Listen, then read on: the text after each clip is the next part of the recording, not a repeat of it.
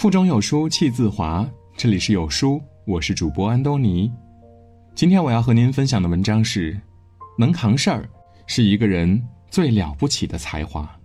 一起来听。《三国志》记载，刘备客居荆州时，某天在刘表处饮酒宴会，中途去上厕所，回来之后泪流满面，问其原因。他说。我以前身子就没离开过马背，大腿上一点赘肉都没有。现在不怎么骑马，腿上竟然长出了肥肉。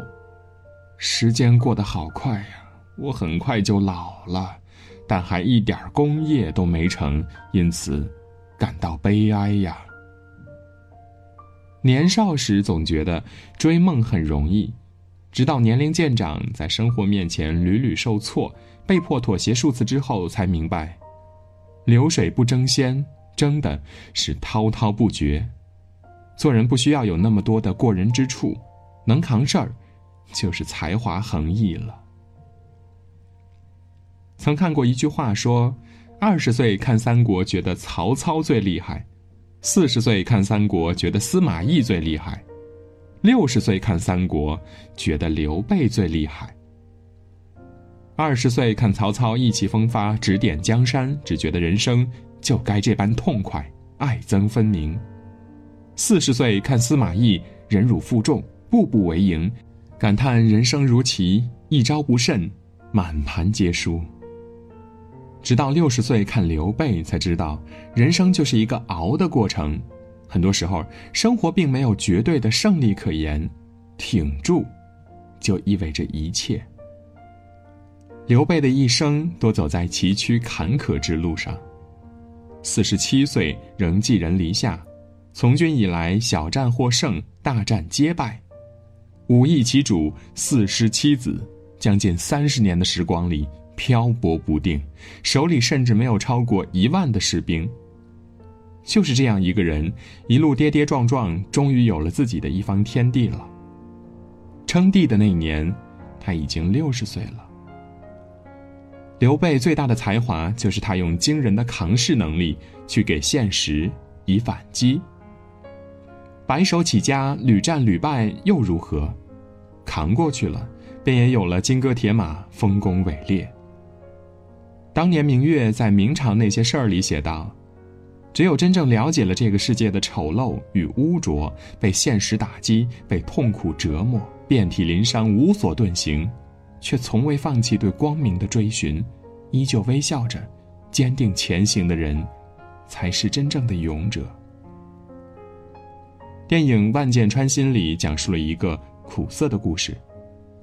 下岗工人李宝莉亲自举报了出轨的丈夫马学武，马学武因此下岗失业，想不开，跳江自尽了。马学武也许解脱了。但他的母亲还需要养老送终，儿子尚未成人。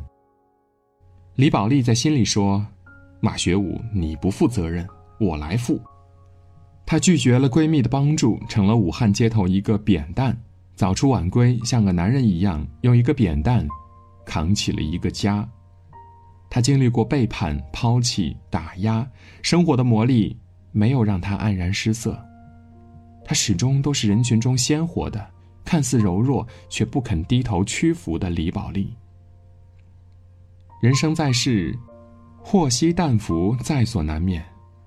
有人在苦难面前流干了泪水，也没能将困苦消化；有人一言不发，扛起了所有的事儿，默默在风雨中前行。我们常以一些世俗标准标榜优秀，却忘了在现实面前，没有人可以和命运讨价还价。一旦你轻易妥协，人生自然也会敷衍你的。作家余华说：“中国年轻一辈人里面呢，有很多的优秀者，但很少有能扛得了事儿的人。能扛事儿啊，其实是一个人最底层的能力要求，比如心里永远有股力量，支撑自己或一个家活下去。”作家杜拉斯曾讲过这样一个故事。在法国的一个小镇上，有一户住在铁路旁的人家，由于长期拖欠水费，自来水公司停了他们的水。一人在家的女人带着两个幼小的孩子，一整个下午，她没办法给孩子们洗澡，也没有水给他们喝。做临时工的丈夫下班回家后，全家人离开住所，走向不远处的铁轨，一起卧在铁轨上被压死了。这个世界上从来不缺让你世界天翻地覆的事情，重要的是，你能不能扛得住。小到一次偶然或意外，大到一场大病或自然灾害，如果你扛住了，那么多年后这些经历都是下酒菜；不幸没有扛住，过往和未来都是一场空。能扛事儿，并不是毫不畏惧，而是你明明感到焦虑或痛苦，但仍然愿意迎难而上，从不会轻易的一了百了。在低谷与绝境之中，从不放弃希望；在接二连三的打击面前，仍有信心和力量。一九九六年，马云到北京推销自己的中国黄页纪录片《书生马云》，记录了这个年轻人的经历。身材瘦小的马云梳着八分头，背着一个黑色单肩包，敲门找人，逢人便讲：“我是来推销中国黄页的。”但没人听得进去他的宏图大业，有个编导干脆跟记者说：“这人不像好人。”吃了无数个闭门羹的他坐在车上说道：“再过几年，北京就不会这么对我了。”这句话没有落空。后来他改变了互联网和人们的生活，成为了最知名的中国企业家。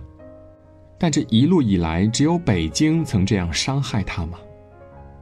二零零零年，资本寒冬，为了团队更好的发展，他忍痛裁掉了很多员工。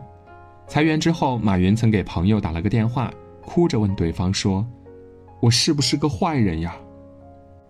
这样的落魄不止一次的出现在马云的创业路中。倘若他在其中的任何一个节点倒下，就不会有今天的他了。如他自己所说的：“今天很残酷，明天更残酷，后天很美好。”但绝大多数人死在明天晚上。历史和时代给过每个人机遇，也许我们曾抓住了那点光亮，却无法一个人扛过必经的黑暗，才徒留遗憾。没有人生来就特别能扛事儿，每个人都在自己的人生课题之中寻找成长最快的答案，直到在社会摸爬滚打之后，才明白，一个人最大的能力。是能扛事儿。张爱玲在《非走不可的弯路》中提到，在青春的路口，曾经有那么一条小路，若隐若现，召唤着她。母亲拦住他，称那条路是母亲曾经走过的弯路，走不得。他并不相信，非得自己去试一试。母亲虽然心疼他，却还是选择放手。后来。他发现母亲是对的，那确实是一条弯路。于是他又阻止其他的人去走那条弯路，然而，那人和他曾经的反应一模一样。他只好像母亲那样，表达自己的关心，也同时表达自己的无奈，送他一句：“一路小心。”后来他终于明白，在人生的路上，有一条路每个人非走不可。那就是年轻时候的弯路，不摔跟头，不碰壁，不碰个头破血流，怎能练出钢筋铁骨？怎能长大呢？过来人为你指路，是想让后人少犯错误，少走弯路。可是，没有现实的磨练，你永远也扛不起这漫长的一生。有些弯路，非走不可。就像鸡蛋。从外打破是食物，从内打破是生命，而人生从外打破是压力，从内打破是成长。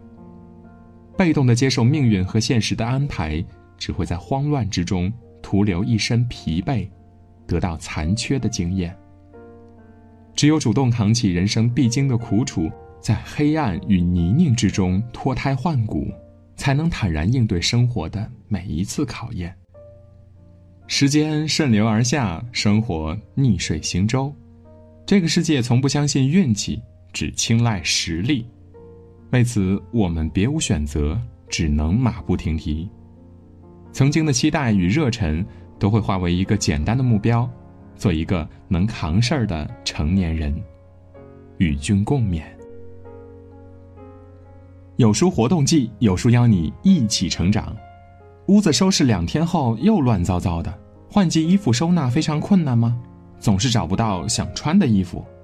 有书邀请 CCTV 收纳名师轻松解决这些难题，原价九十九元，现特惠价一元。发起拼团，邀请好友一起学习，还可免费获得价值九十九元的思维能力提升课。现在只要扫描文末的二维码即可参与本次活动，仅限前两百个名额，先到先得，快快拉至文末处扫码领取吧。今天的文章到这里就结束了。腹中有书气自华，读一本好书，品一段人生。长按扫描文末的二维码，在有书公众号菜单免费领取五十二本好书，每天有主播读给你听。如果您喜欢今天的文章，可以在文末点个再看，或者把文章分享到朋友圈，让更多的朋友看到和听到。我是主播安东尼，明天清晨我依旧在有书等你。早安。